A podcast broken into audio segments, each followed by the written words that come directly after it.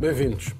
Donald Trump tornou-se o primeiro ex-presidente na história dos Estados Unidos a ser formalmente acusado pela Justiça. Está indiciado pelo pagamento de um suborno, dinheiro revertido nas suas contas de campanha nas eleições de 2016. Alegadamente, pagou uma atriz porno sobre um suposto caso entre os dois em troca do seu silêncio. Os partidários de Trump acreditam que a situação irá fortalecer agora que já se declarou candidato às eleições do próximo ano. Lidera mesmo as sondagens no campo republicano.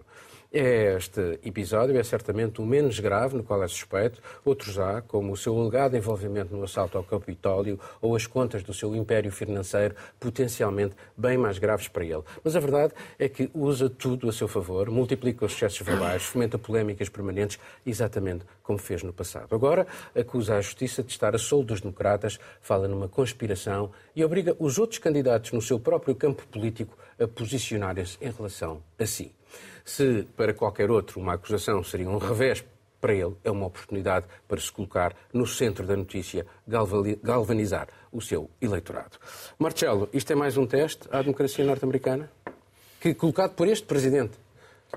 Tem sido vários. Sim, é obviamente mais um teste. Eh, acho que, é, por um lado, é uma prova de que a democracia funciona, por outro, não podemos eh, imaginar que, que que só através, através disto eh, a política de um país se pode livrar de uma determinada hegemonia eh, ideológica e, portanto, o trumpismo que eu hum, achava, e enganei-me, considerava já ferido de morte depois do assalto ao Capitólio, continua, continua vivo e vamos ver como é que os republicanos se vão posicionar para já de umas campanhas eleitorais para primárias, para, para o candidato a presidente. E, e, sabendo que eh, há mais acusações formais possíveis no horizonte, é, é, bom relembrar que aqui o que aconteceu, porque existem sempre, existem por um lado os moralistas e depois os anti ou amoralistas profissionais que vão dizer, ah, mas é um caso, o caso é um pagamento com dinheiro de uma campanha eleitoral. Há regras muito severas sobre, sobre os financiamentos aos partidos e aos candidatos nos Estados Unidos e ele terá uh, infringido estas leis, estas regras. É, é, claro que, face àquilo que Trump representa e as outras acusações possíveis, uh, parece que estamos sempre no, no caso do, do, desculpem a comparação, alguns poderão, mas é um pouco sempre perante o caso do Al Capone, que é, é sim, sim, foi, foi, foi por uma questão fiscal. É, que foi condenado por uma questão fiscal, mas é, mas é importante. Depois sabemos que tudo isto é muito difícil de demonstrar. Eh, deixa-me lembrar que, que um caso muito parecido foi um dos casos judiciais que envolveram Silvio Berlusconi e do qual saiu limpo. Ou seja, a hipótese dele ter eh, estado ao longo de um certo período de tempo a pagar eh, mulheres para que não, não testemunhassem contra ele, num, num caso alegado de, de, de, de, exploração da prostituição ou de relação alegada com, com uma mulher menor, do qual também saiu absolvido. Um, e estas são, são, digamos, são cercos da, da, da magistratura. Do, por um lado, estamos perante os normais checks and balances da, da democracia, em que os juízes têm que avaliar, e sem fazer cálculos políticos, obviamente, eh, em princípio. Eh, por outro, criam-se ligações, laços. Eh, deixa-me só dizer uma coisa. Que, uh, vou, queria passar aqui para a Catarina. O resto de, dos grandes candidatos, inclusivamente aquele que está mais bem posicionado depois de Trump, uh, o DeSantis, que é o governador da Flórida, todos eles tiveram que fazer um comentário qualquer e todos eles, de algum modo, a criticarem a justiça. Sim, sim, sim, porque. Hum, ele tem o partido refém. Exatamente, é o que eu dizia, ele continua a ter muita importância e, portanto, o próprio posicionamento dos candidatos, de, eh, aliados, mas que também serão rivais né, nestas campanhas, eh, corre o risco de perder. Porque, no fundo, o que acontece na base é que, perante estas vagas de, de, de incriminações e de alegadas. Eh, eh, acusações eh, formais. Eh, o, famoso populismo justicialista ou judicial, por um lado, pretende varrer a política através, através dos tribunais, mas, por outro, perante esta contínua repetição de casos, acaba por entregar-se de forma quase religiosa a um líder e Trump tem tem estas características, há outros uh, Deixa-me deixa passar precisamente, uh, Catarina, que riscos é que há considerando o, o histórico incendiário de Donald Trump? Uhum. Uh, nós vimos, enquanto ele, no acesso à presidência e depois durante a presidência, que ele é de facto um incendiário. É, aliás, não sei se se lembram, o Trump uma vez que disse que ele poderia facilmente dar um tiro a alguém no meio de Nova Iorque e que nunca uh, iria uh, acontecer algumas, alguma consequência uh, para, para esse ato. E eu acho... esse, esse lado, desculpa, desculpa eu lembro-me de umas declarações miseráveis que ele fez uhum. sobre as mulheres e ele que tem um, um, eleitorado, uma base de eleitorado que é evangélica, muito uhum. conservador,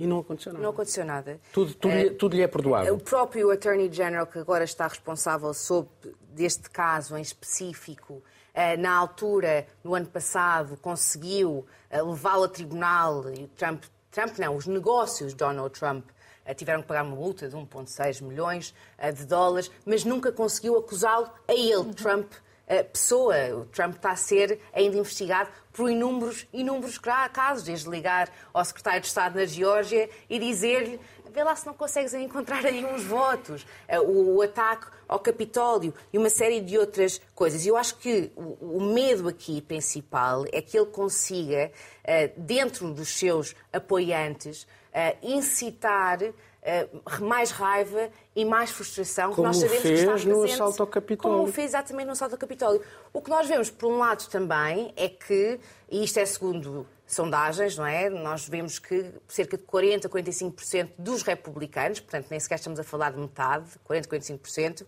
dos republicanos consideram que ele não deveria avançar com a sua candidatura à presidência dos Estados Unidos se fosse incitado, que é o caso, sim. iniciado, que é realmente o caso. Mas, por outro lado, nós temos ainda muitas pessoas que o apoiam. É, o que estavas a referir ao bocado é extraordinário. Os adversários dele, uh, o, o DeSantis, o Mike Pence, apoiaram, aliás, quando eles fazem os seus, os seus uh, statements, eles realmente apoiam, criticam o sistema de justiça. O procurador. E isto mostra, exato, e isto mostra o poder uh, que Donald Trump ainda tem, uh, ainda tem no partido e ainda tem no país. E eu acho que este caso, sendo um de vários, um, Posso estar muito enganada, mas acho que não vai levar a lado nenhum e se calhar até vai ser para o próprio benefício de Donald Trump. Uh, pois é, uh, Miguel, com tantas suspeitas em casos bem mais graves, já aqui falámos de alguns, e, e, talvez um dos mais graves seja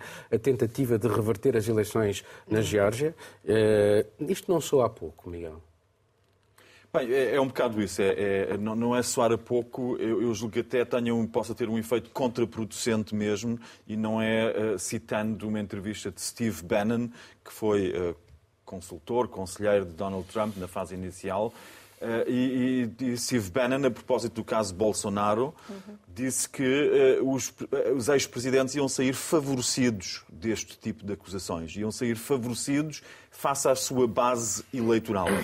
E é isso que nós parecemos estar a ver aqui, porque realmente um, o caso é tão insignificante, no fundo, porque nem sequer se trata de pagar uh, o dinheiro para alguém não falar. Trata-se de esse dinheiro, porque pagar para alguém não falar é legal. Trata-se de esse dinheiro que foi pago ter sido mal declarado uh, fiscalmente, contabilisticamente. Portanto, é muito pouco. E, e a questão que eu, eu pergunto-me, quer dizer, nós podemos olhar e dizer que é o primeiro uh, ex-presidente que vai ter que responder em tribunal. Bem, com Donald Trump, ficam logo mais 2% dos presidentes norte-americanos eh, que têm de responder em tribunal, porque uh, há menos de 50, portanto basta um ir e já são mais 2% que têm que responder. Porque, uh, o número de presidentes é, é, é, é, não é assim muito elevado. E a questão é, o que, do que é que poderia resultar disto? Nós temos, por exemplo, no Paquistão com Imran Khan, ainda há pouco tempo falámos aqui no programa sobre ele, é acusado de ter ficado com presentes que recebeu enquanto chefe de governo. Bolsonaro, no Brasil, é acusado de ter ficado com joias. O mesmo aconteceu, eh, de, não sei, a Giscard d'Estaing, que terá ficado com presentes também. Portanto, há um certo tipo de crime que o eleitorado eh, não leva muito a peito. E este parece-me ser um deles. Nesse sentido, não parece que enfraqueça. A questão não, é. Não achas que, é um caso, que... que o Trump é um. Não, não pode, em relação a esses que estás a dizer, Sim. porque de facto tivemos vários. Até temos o José Sócrates aqui em Portugal. Mas eu, eu, eu, eu pergunto-me, o Lula uh, também. Já tinha uh, saudades de falar de José Sócrates e uh, mas, Miguel, políticos com problemas na justiça temos vários. Mas Trump não é um caso à parte, considerando uh, uh, é... esta tentativa de subversão da, da, democracia. É, e eu levo um bocado a mal a Marcelo ter mencionado Al Capone na mesma frase que Donald Trump. Al Capone era um bom pai de família, era dito como um exemplar pai de família, portanto acho injusto Al Capone mencionar os dois na mesma frase. Agora, o que nós temos de facto e que me parece relevante é pensar se este caso fosse mais para a frente, eu não tenho grandes dúvidas que, eh, e não é por crimes de guerra, porque se fosse por crimes de guerra, tínhamos eh, eh, não 2%, mas acima de 20% dos presidentes norte-americanos na prisão. Portanto, não é por isso. Mas pelo, por este tipo de crime, se Donald Trump fosse realmente parar, fosse condenado a uma pena de prisão, nós tivemos nos Estados Unidos, em 1920, Eugene Debs, que era um candidato presidencial, que estava na prisão em 1920 candidatou-se a partir da prisão. E a partir da prisão conseguiu votos significativos. Era um líder trabalhista e eh, foi condenado, acho que é interessante, não por um crime destes que Trump é acusado, mas foi condenado porque foi contra o envolvimento dos Estados Unidos na Primeira Guerra Mundial dois anos antes. Ou seja, ele é condenado depois do fim da Primeira Guerra Mundial por ter criticado que os Estados Unidos entrassem na Primeira Guerra Mundial e o crime de que era acusado era um ato, uma lei de espionagem, espionagem que era ele estaria a pôr em causa o, a, a, a, moral dos militares que estavam a combater. Portanto, era possível, isto só, só mencionou neste caso, para dizer, mesmo que fosse parar à prisão, Donald Trump não deixaria por isso de poder uh, candidatar-se, se houver analogia com este caso de Eugene Debs em 1920. A questão é ver parece se o Partido é que, parece é que está-se a fortalecer a causa republicana Uh, uh, mas obviamente que não se pode proibir o Tribunal de fazer o seu trabalho. Não é? O Tribunal e esta questão, essa, essa não, a separação... O Tribunal faz o seu trabalho. Agora, isto não... Vou citar o, o Primeiro-Ministro português, a justiça o que é da justiça, a política o que é da política. Já agora, uh, passar para ti, que impacto é que achas que isto pode ter? Temos estado aqui a falar um bocadinho sobre isso considerando precisamente que é um caso menor, ou que se calhar melhor, que impacto é que isto devia ter? Devia impactar. Eu acho que devia trazer algum tipo de revisão por parte dos apoiantes né, sobre como é que estão as coisas. Se a gente for olhar para os apoiantes oficiais, os políticos, as pessoas do partido, não foi isso que nós vimos, não é? Houve, inclusive, as declarações que condenam o trabalho da justiça. E por parte das pessoas, eu vou comparar com o que aconteceu agora com o retorno do Bolsonaro ao Brasil, não é? Há pouquíssimos dias. Ah, um jornalista aqui de Portugal me perguntou: Caroline, surpreende as pessoas que estavam no aeroporto à espera de Bolsonaro? De jeito nenhum. Mas não eram muitos, eram algumas eram dezenas muitos, de pessoas. Mas ainda assim não surpreende, porque a capacidade de mobilização desses líderes, o que eles aprenderam a fazer ao longo dos últimos anos, e muito isso começado por Mas não Donald achas que isso tem a ver com as redes sociais também? Completamente, completamente. O que eles aprenderam a mobilizar nesses últimos anos, ah, numa sequência que começa, a gente pode dizer, mais intensivamente com Donald Trump, tem um impacto tremendo. O Trump, na semana passada, quando pensava que ia ser preso, a primeira coisa que fez foi ir para a própria rede social dele para pedir para as pessoas irem às ruas protestar. Ele disse: vou ser preso, vão e até apareceram imagens uh, fabricadas de dele a ser preso. Exatamente. Uh, e, e, que foram muito utilizadas. Atenção, foram nas redes sociais. Foram muito utilizadas e há, há, pessoas que acreditam. E então, o, próprio, essa máquina... o próprio financiamento que ele foi pedir aos apoiantes. Conseguiu ganhar 2 milhões Exatamente. para a sua defesa. A, a, vitimização. É, é a vitimização. A estratégia da vitimização. É, não é só Contra as elites, contra o sistema. É, é, é uma forma de manter tudo a seu favor. A gente vê que ele trabalha dessa forma, assim como o Bolsonaro também trabalha dessa forma. Aqui nas redes sociais, em perfis portugueses, por exemplo, eu tive a curiosidade de dar uma olhada, as pessoas que são apoiadoras da causa republicana, que aqui em Portugal, ou seja, portugueses que se identificam também com esses valores, não é? E com essa crença, indignadas e dizendo que Trump é o único homem que ousou uh, tentar desbancar o sistema, tentar lutar contra a corrupção e vamos às ruas continuar mostrando o nosso apoio. Aliás, agora já, eh, nós chegamos aqui a falar nisso, o Trump foi eleito uh, uh, em nome do, do, do, do de, contra o sistema Sim. e depois uh, favoreceu o sistema baixando os impostos para os mais ricos. E isso Exatamente. é que as pessoas não veem. As pessoas não veem e o tipo, e só para terminar, o tipo de impacto então que isso deveria ter era um impacto de reflexão, mas é um impacto que não acontece. Assim como o Miguel lembrou, não é? Bolsonaro está agora prestes a ir se apresentar à Polícia Federal do Brasil para prestar o seu depoimento com relação a essa coisa das joias da Arábia Saudita, se ficou, se não ficou, como é que foi. Trump vai também na mesma semana, cada um vai para a sua polícia com um dia de diferença, não é? Vai também prestar os seus esclarecimentos e, no fundo, são coisas pequenas que podem não dar em nada. Bom, vamos passar para um outro tema. Greves e manifestações forçaram o primeiro-ministro israelita a adiar uma polémica reforma da justiça. Sem renunciar a ela, Netanyahu remeteu as discussões para maio, tentando assim ganhar tempo, salvar o seu executivo de uma de coligação com a extrema-direita racista e nacionalista. Até lá, não tem muitas saídas. Se cancelar a reforma, arrisca uma ruptura com os extremistas de direita que lhe dão a maioria no Parlamento. Se não fizer, arrisca aprofundar e prolongar uma crise social que provocou greves nos hospitais, aeroportos, escolas e até mesmo inquietação nas Forças Armadas. A reforma visa aumentar o poder do Parlamento sobre o dos juízes e põe em causa, segundo os seus críticos, o caráter democrático do Estado de Israel. Há mesmo quem receie uma mudança para um regime autocrático e nacionalista. Os judeus religiosos, particularmente os ultra-ortodoxos, veem o Tribunal como um obstáculo ao seu modo de vida ultraconservador.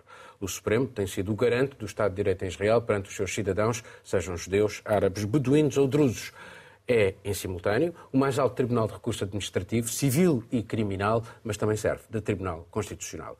E o risco é tanto maior porque a ele se junta ainda o destino dos palestinianos nos territórios ocupados a viver já no que muitos consideram como sendo um regime de apartheid. Caroline, sobre uh, isto, uh, há ou não neste projeto uma tentativa de deriva autocrática? É para mim mesmo? Olhou sim. primeiro para a Catarina e para Caroline mesmo. Não. Eu acho que sim. A gente viu aí é, uma tentativa, não é, de se concentrar o poder de uma maneira que vai, pode, não é? Vai não, que pode mudar completamente o cenário das coisas em Israel e mudar para pior. Não é, é, é de fato ir contra uh, um poder que, mal ou bem, atua não é, e garante, de certa forma, que as coisas funcionem, que minimamente um Estado democrático ainda funcione em Israel em meio a tantos conflitos que nós vimos assistindo.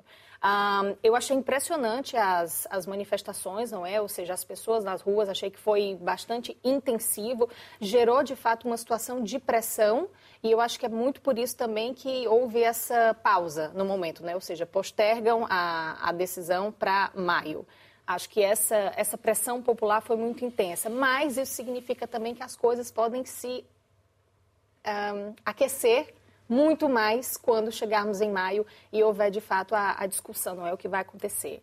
O Joe Biden se manifestou, não é? é Falou que era Israel deveria deixar essa, essa reforma de lado, não é? Deixar ouvir a voz das pessoas, já que as pessoas que estavam na rua protestando pedem para que isso não foi aconteça. Foi muito mais cobram... assertivo do que Scholz. O chanceler alemão foi exatamente. paninhos quentes para a exatamente. volta do Tem a ver com a uma relação foi... bizarra que a Alemanha tem sempre com Israel. A reação de Biden foi, foi mais assertiva, não é, nesse aspecto. E a, a resposta de Netanyahu também ué, não surpreende, mas Israel toma as suas decisões e, e, sem pensar deixa, na deixa Ele é um político muito hábil e nós já, eu já usei isso aqui várias vezes, que é uma frase da, da Yasmina Reza sobre política. Em política, a verdade só existe no presente. Mas no passado, Netanyahu defendeu este sistema, defendeu o Supremo e agora quer alterar. Ele quer alterar por causa do, da pressão do, da, da, coligação que tem uhum. ou porque também tem ali uh, um. precisa disso para se safar dos processos que tem contra ele na Justiça. O que é que achas que pesa mais no eu acho que está bem balanceado, né? Para já, se a gente olha para a coligação, existe essa pressão.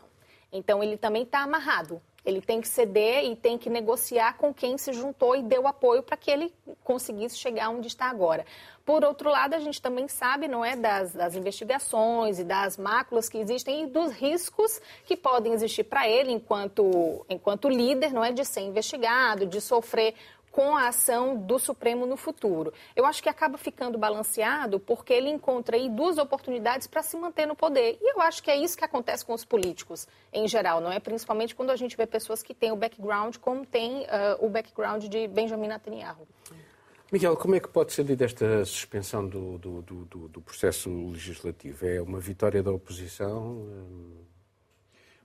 Bem, é, é especulativo saber o que é que vai acontecer com, com toda a turbulência que tem caracterizado a política eh, em Israel é um pouco especulativo, mas não se vê que a extrema-direita e os ultra-ortodoxos abdiquem, abdiquem dos seus objetivos. E o que eu penso que é, que é interessante é que Netanyahu, até agora, sempre teve, ele já está há mais de década e meia uh, uh, no poder, mas, intermitentemente, mas é a primeira vez que ele tem uma coligação, e ele é conservador, é a primeira vez que ele tem uma coligação sem partidos de esquerda na sua coligação, com a maioria dos partidos mais à direita do que ele.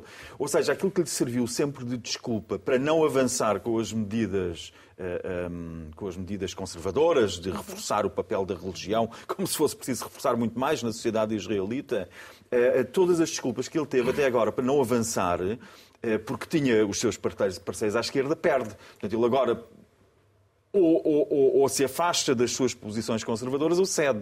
E se não ceder, eh, o governo cai, não é? Porque então, estamos a falar do Knesset em que a maioria de Netanyahu é de quatro, da, da, da, da coligação é de quatro uh, uh, votos, não é? Quatro, quatro deputados.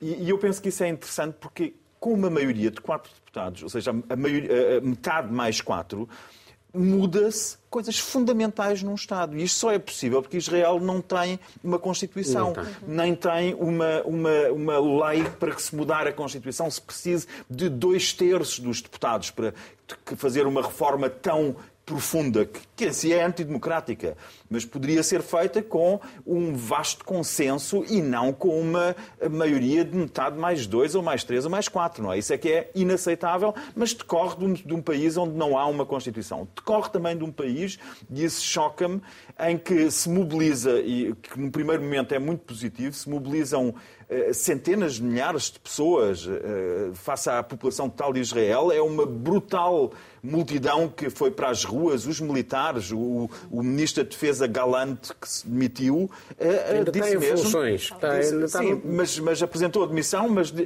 ele próprio disse que os militares, ele próprio disse que os militares não concordavam em servir um Estado que já não era o Estado com, os, com, o qual tinham assinado um contrato, que aquilo seria um Estado diferente. Mas o que me choca, esse é o lado positivo. O lado negativo é que num país onde os direitos humanos são suspensos por maioria parlamentar mais três ou quatro, eh, tem problemas com os direitos humanos tão substanciais em relação aos palestinianos há tantas décadas e isso não mobilizou a população. Quer dizer, só quando toca a eles próprios é que. E Israel está neste momento, é uma sociedade perfeitamente dividida e para compreender isso, eu só, só, só queria terminar com esta ideia. Para compreender isso é preciso ver que desde a queda do, da cortina de ferro desde 1800, 1989, 1990, mais de 800 mil russos foram para Israel viver. Desde o começo da guerra com a Ucrânia, foram mais 70 mil.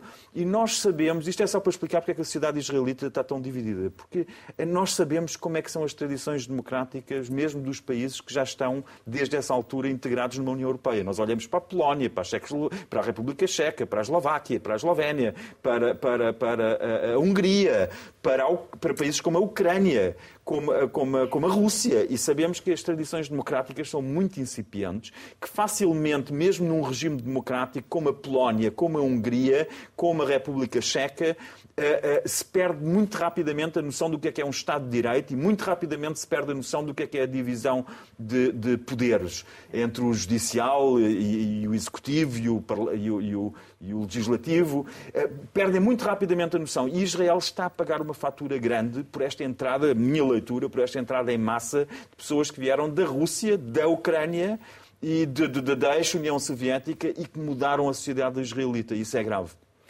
Marcelo, uh, a situação está adiada até maio, depois de, das férias da Páscoa, uh, e aqui a questão é que saída é que resta de facto a Netanyahu? Mais uma vez, a saída é, é, difícil de prever. O que, o que está na mesa neste momento não, não é muito, muito positivo, porque porque existe esta hipótese de, de se criar uma, uma milícia que ficaria nas mãos de Itamar Ben-Gvir, que é o, o Supremacista judeu, o supremacista judeu, o ministro da da segurança Interna, que é o pasta da Segurança, e, Quase um exército pessoal e, e, que ele portanto seria uma depois. espécie de, de, de, de Mas de essa ideia, pessoal. atenção, essa ideia já Essa vem ideia atrás e nunca foi concretizada porque, por variedíssimos motivos. Porque não, eh, os próprias eh, forças da ordem disseram que não havia condições para Exatamente, isso. exatamente. E, portanto, ele, Também ele, houve ele fez, ele fez a sua, eh, depender a sua continuidade no governo, nesta fase até à, à discussão, de lhe darem ou não essa, essa milícia. E isso é muito arriscado, O de que facto, para, acontece para- é- para alguém que é de extrema-direita como ele, não é? Mas o o que acontece é precisamente eh, eh, aquilo que, de facto, anunciámos no, no tema anterior. Quando tu tens um presidente, um,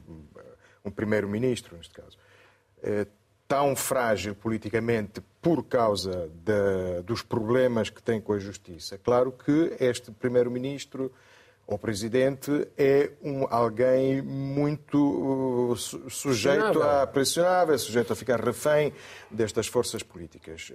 Hum, a própria inexistência no Estado de Israel, que é uma coisa não única, é rara, sobretudo para democracias recentes, como o caso do, do Estado de Israel, não ter uma Constituição, no fundo eh, tem a ver também com, com, com, com- o panorama político e social do Estado de Israel, que é um Estado em que existem fundamentalismos religiosos que nunca aceitariam uma Constituição, que, ao ser uma Constituição moderna, deveria, não poderia, e liberal, não poderia não ser uma Constituição laica. E depois outra análise que eu gosto, de, que acho interessante, é que normalmente um Estado tem uma, uma dá-se uma Constituição quando tem também fronteiras. E como Israel, destes dois pontos de vista, ainda não decidiu o que quer ser quando for grande, também não tem uma Constituição. Ah, dito isto, eu continuo a achar que é uma de... estas Eu acho que a razão é manifestações até é que nunca definiram se queriam ser um Estado religioso ou uma democracia. E Mas agora eu estão quero- a perceber que mas as duas coisas ao de mesmo dizer. tempo não podem ser. Mas, são um Estado religioso, não são democracia. Se são democracia, não podem ser um Estado são, religioso. isso são acho um Estado não há judaico. são- Constituição. E outra coisa, é um que- Estado judaico e significa que eh, os palestinianos, os drusos e os beduínos não têm os Exato, mesmos exato. direitos. Sim, Eh, mas acho que é o que eu acabo de Catarina, dizer. Não, só- Catarina, há de facto uma tentativa, É eles dizem, de compromisso. Achas que é possível um compromisso nesta situação? Ah, não, acho que vai ser, vai ser complicado. Já houve uma reunião suspenso, do Presidente sim, com- com deputados do- do- dos dois lados. Mas acho que vai ser muito complicado. E, e a razão que eu acho que esta situação em Israel é muito complicada é esta reforma, a tentativa de controle do, do sistema judicial ah, em Israel vem, como Miguel disse, acho que é importante reforçar, num sistema que já em si é um sistema muito, muito, muito, muito frágil. Um sistema judicial e democrático é muito frágil, sem Constituição, com apenas o que eles chamam de leis básicas para salvaguardar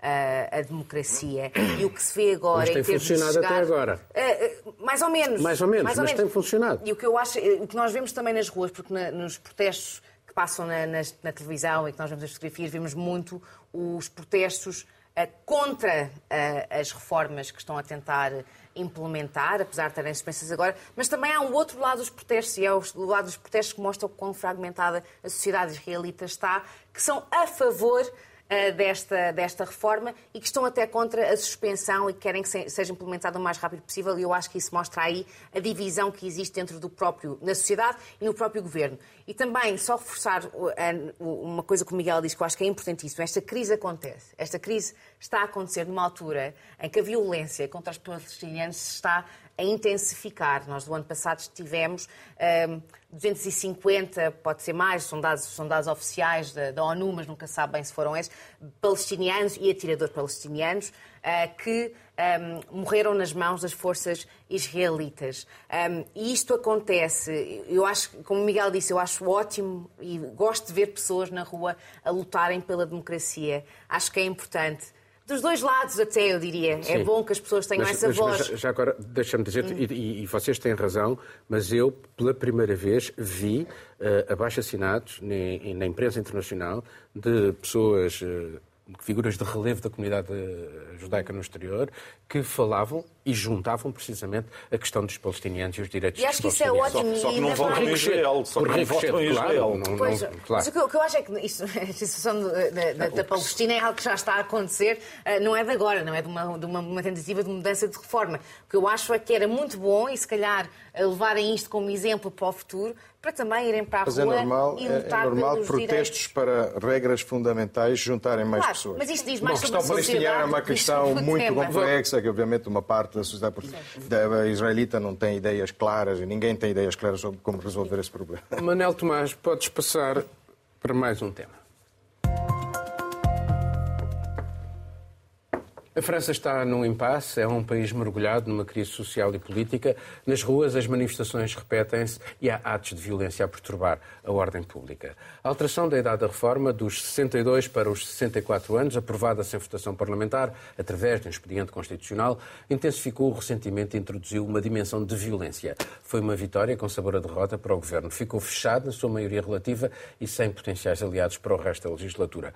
O sistema político está polarizado, dominado por extremos. A maioria dos franceses continua a rejeitar a reforma das pensões numa espécie de negação da realidade face à deterioração orçamental do país. E com Macron, mais uma vez, a cristalizar os ressentimentos. Ele tenta agora encarnar a ordem republicana face à violência e dividir os adversários. Não vai ser fácil. Miguel, em relação a, a, a, esta, a esta questão, isto é um desafio mais à democracia representativa e às suas instituições? Porque, afinal de contas, isto fazia parte do programa de Macron. Uh, mas uh, a democracia também está nas ruas.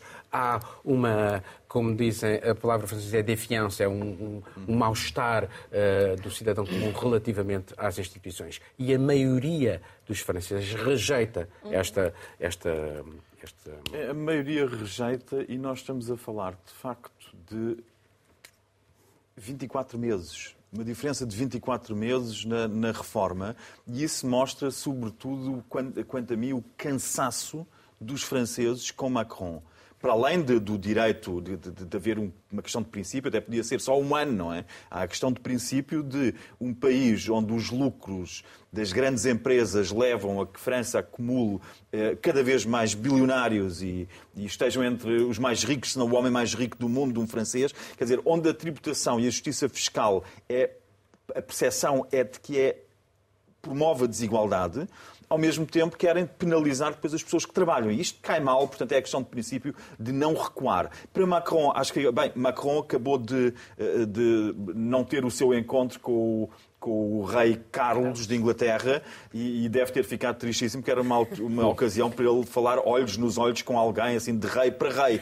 Porque, de facto, toda esta, toda esta uh, um, pose de Macron neste processo é aquela ideia de que um, ele, do alto do seu trono, manda a Primeira-Ministra fazer o trabalho sujo e ela que se desgaste, porque o que ele queria era Mas foi uma... sempre assim. Miguel. É assim, faz parte do sistema francês. Faz parte do sistema francês que o Presidente colhe os, os méritos da atuação política e se a coisa dá para o torto, a culpa é dos chefes de governo, neste caso da chefe de governo.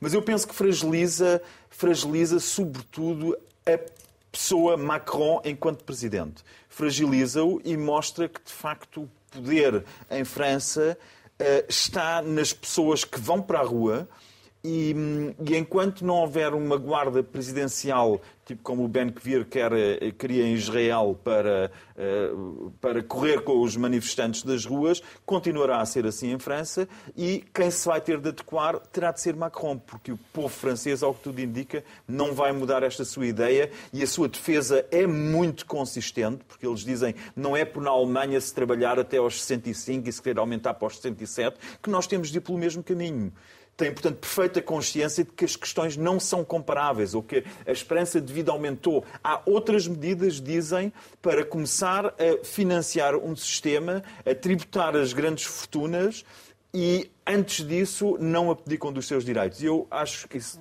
é admirável. Caroline, uh, quanto tempo mais é que o Macron pode aguentar este ambiente? Eu lembro-me em 2006, eu fui lá nessa altura, por acaso, na, era Dominique Villepin que era Primeiro-Ministro, houve uma lei aprovada também no Parlamento através de, deste mesmo sistema, uhum. uh, o artigo 49, foi aprovada, foi publicada e a pressão foi tal que eles tiveram que retirar a lei. Achas que estamos num cenário semelhante ou não? Eu acho que o que eles estão tentando fazer agora é meio que ir passando sem levar em conta essa pressão. O Macron estava agora anunciando, por exemplo, o plano para combater a seca, não é? Para economia sim. de água, um novo sim. plano hídrico. Com Ele grande tá contestação passando, também, já com agora. grande contestação a, a esse próprio plano, com a presença de manifestações ah, contra o plano e contra a questão da reforma. Mas ele está lá cumprindo uma agenda e foi anunciar o plano hídrico para o país para os próximos meses. A primeira-ministra tem na semana que vem reuniões com os dois principais sindicatos não é, dos trabalhadores. E... CFDT e CGT, sim. E o que, o que especula-se, não é, principalmente na imprensa francesa, é de que não há nenhuma abertura para que isso seja pelo menos uma pauta de discussão. Ela divulgou a lista dos pontos que vão ser discutidos e esse não faz parte, a reforma não faz parte.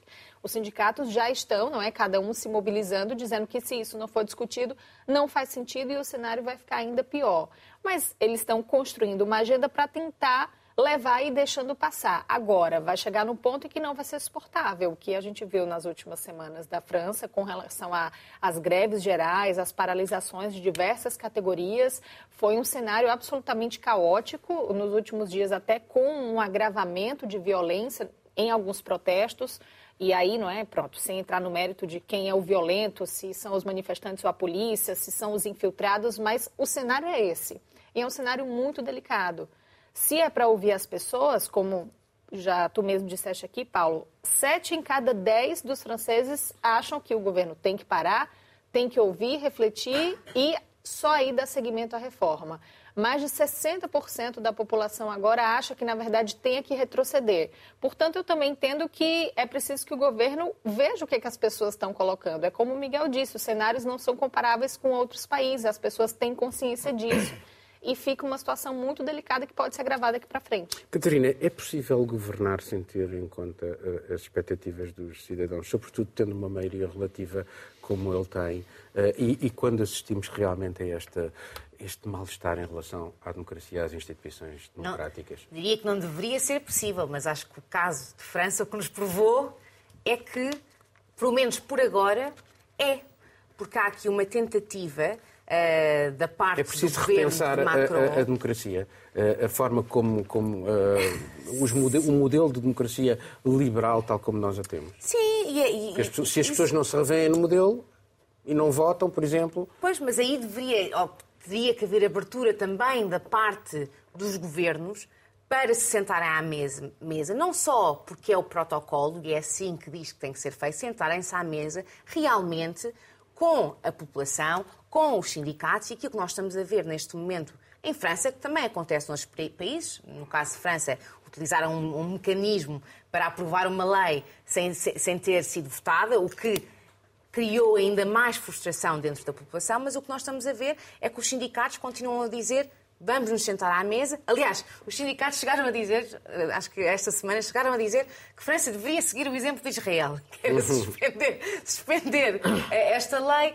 e sentarem-se à mesa e abrirem eh, esta negociação e continuarem a falar. Mas vê-se uma falta de abertura e o que se vê é este, este assunto da poupança, do, do plano de poupança de água. É o exemplo lindo porque ele vai e diz há protestos, mas a vida continua e há outros temas, o que é claramente verdade, mas o que eles estão a tentar fazer é desviar as atenções por completo do que se está a passar e falar sobre outros temas. Mas os franceses não deixam. Passar para outra não, coisa, não deixam, não é? porque nós o é que vimos nesses próprios protestos foi pessoas a irem ao plano de poupança de água para se manifestarem contra a subida da idade da reforma. É, como é que o, o, governo sai desta sem perder a face? Marcelo? É... Não sei. Para já, deixa-me dizer que o governo. O, este, este estratagema, expediente constitucional, é constitucional. E é uma coisa que tem características típicas da República Francesa, golista, não é? mas, mas que existe em todas as, as, democracias. Quando nós nos queixamos, às vezes, da, da, da forma como. Aliás, eh, já, já, que estás a falar nisso, alguém lembrou, uh, enfim, acho que um constitucionalista francês lembrou que também há um outro expediente, que é um outro artigo que permite, eh, mesmo com a lei aprovada, fazer outra vez a lei ser debatida no Parlamento. Sim. Uh, sim, e, sim, sim. Não, mas isso, portanto, assim, como existe, assim como existe, quando nós, da última vez que comentámos esta notícia, nós, de facto, quase não sabíamos se o governo de Elizabeth Borne ia ficar até o programa ir para o ar, não é? Porque é como as leis de confiança que, que, que existem sobre em todas as democracias, em que o governo pode dizer que põe a confiança sobre uma determinada lei e esta lei, se não passar, uh, faz cair o governo. Portanto, nesse ponto de vista, acho que Uh, alguma responsabilidade está do lado dos supostos aliados de Macron, que acabaram por retirar uh, a certeza de que a lei ia ser votada e obrigando Macron a, a usar este sistema. Naturalmente, este, este sistema uh, destrói um, toda uma, uma, uma, um capital de, de confiança política no país. Mas, atenção, esta violência e esta força da resposta dos franceses Uh, tem muito a ver, uh, é, é, uma mensagem clara para todos, porque nós agora, com aquilo que está a acontecer em França, percebemos o que é quando um país é too big to fail, não é? Um país, um grande país que não pode cair também porque tem uma opinião pública capaz de levar o protesto até este ponto. eu fico com curiosidade, espero não ter que assistir a isto, mas fico com curiosidade de, de, de perceber o que é que vai, o que é que irá acontecer um dia se eh, a França, por causa deste sistema eh, de reforma, tiver um problema como Portugal ou Grécia tiveram há 10 anos, eh, como é que se faz um bailout ou, ou, ou um empréstimo contra reformas estruturais profundas, sabendo aquilo que acontece. É que neste momento Macron está entre duas oposições que são muito pouco liberais e muito pouco tão soberanistas que põem em causa a presença ou eh, a presença de França dentro do, do, do, do os conceito europeu. Os dividendos a descontar para a segurança social e para, Bom, para meus caros, uh, ainda havia um outro tema que não vamos, uh, com certeza, abordar. Vamos já passar para a fase final. Vou pedir ao, ao Manel para uh, passar o separador e vamos para aquela ronda final com os temas que vocês vão destacar. Bom, vamos lá então, uh, tempo para destacar outros assuntos. E olha, Marcelo, vamos ter mesmo que começar por ti. Lamento. é Finlândia, uh, eleições uh, legislativas no próximo domingo.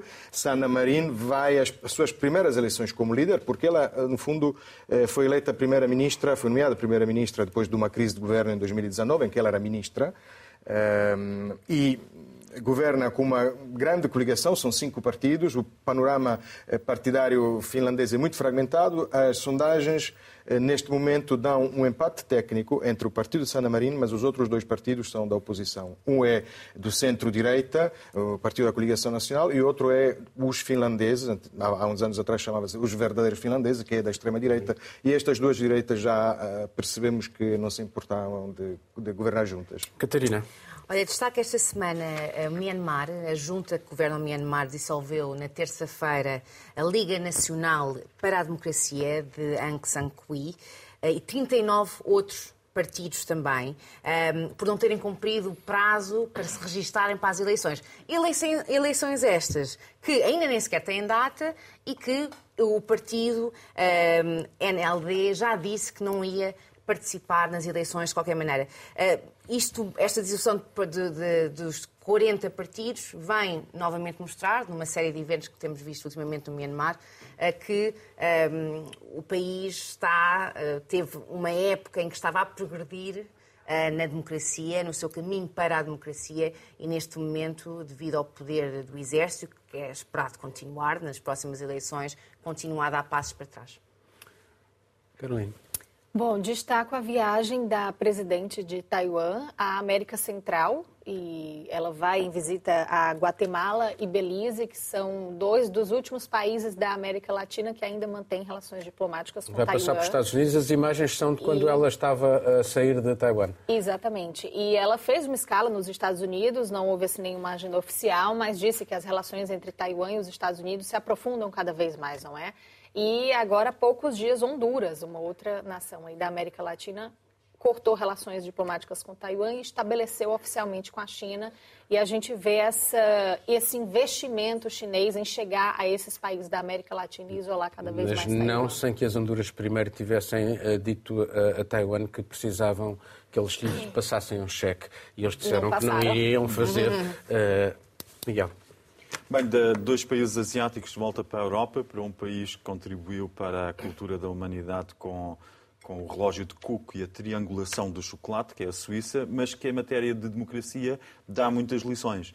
E na Suíça temos mais de 2 mil cidadãs em idade de reforma que, a partir de 2016, começaram a pôr o Estado suíço em tribunal, a reivindicar políticas ambientais que travassem de facto eh, o aquecimento global, que cumprissem os critérios de Paris e que não pusessem em causa os seus direitos humanos enquanto cidadãos. Esgotaram os meios judiciais na Suíça e agora esta é a notícia, vão para o Tribunal Europeu dos Direitos do Homem Eram com essas esta as causa, imagens que estávamos a com ver. esta causa de fazer valer a, a política ambiental como parte constituinte dos direitos humanos. Isto é uma lição muito forte, eu só retiro daqui, juntamente com o referendo que houve em Berlim no, no fim de semana passado, onde ganhou o sim para antecipar em 15 anos as políticas ambientais, ganhou, mas não conseguiu o quórum do referendo popular. Portanto, não se transforma automaticamente em lei. Mas são dois casos na Europa em que as pessoas pegam nos assuntos e pressionam a política.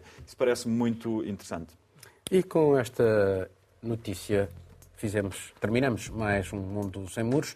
Regressamos dentro de 15 dias. Tenha uma boa Páscoa.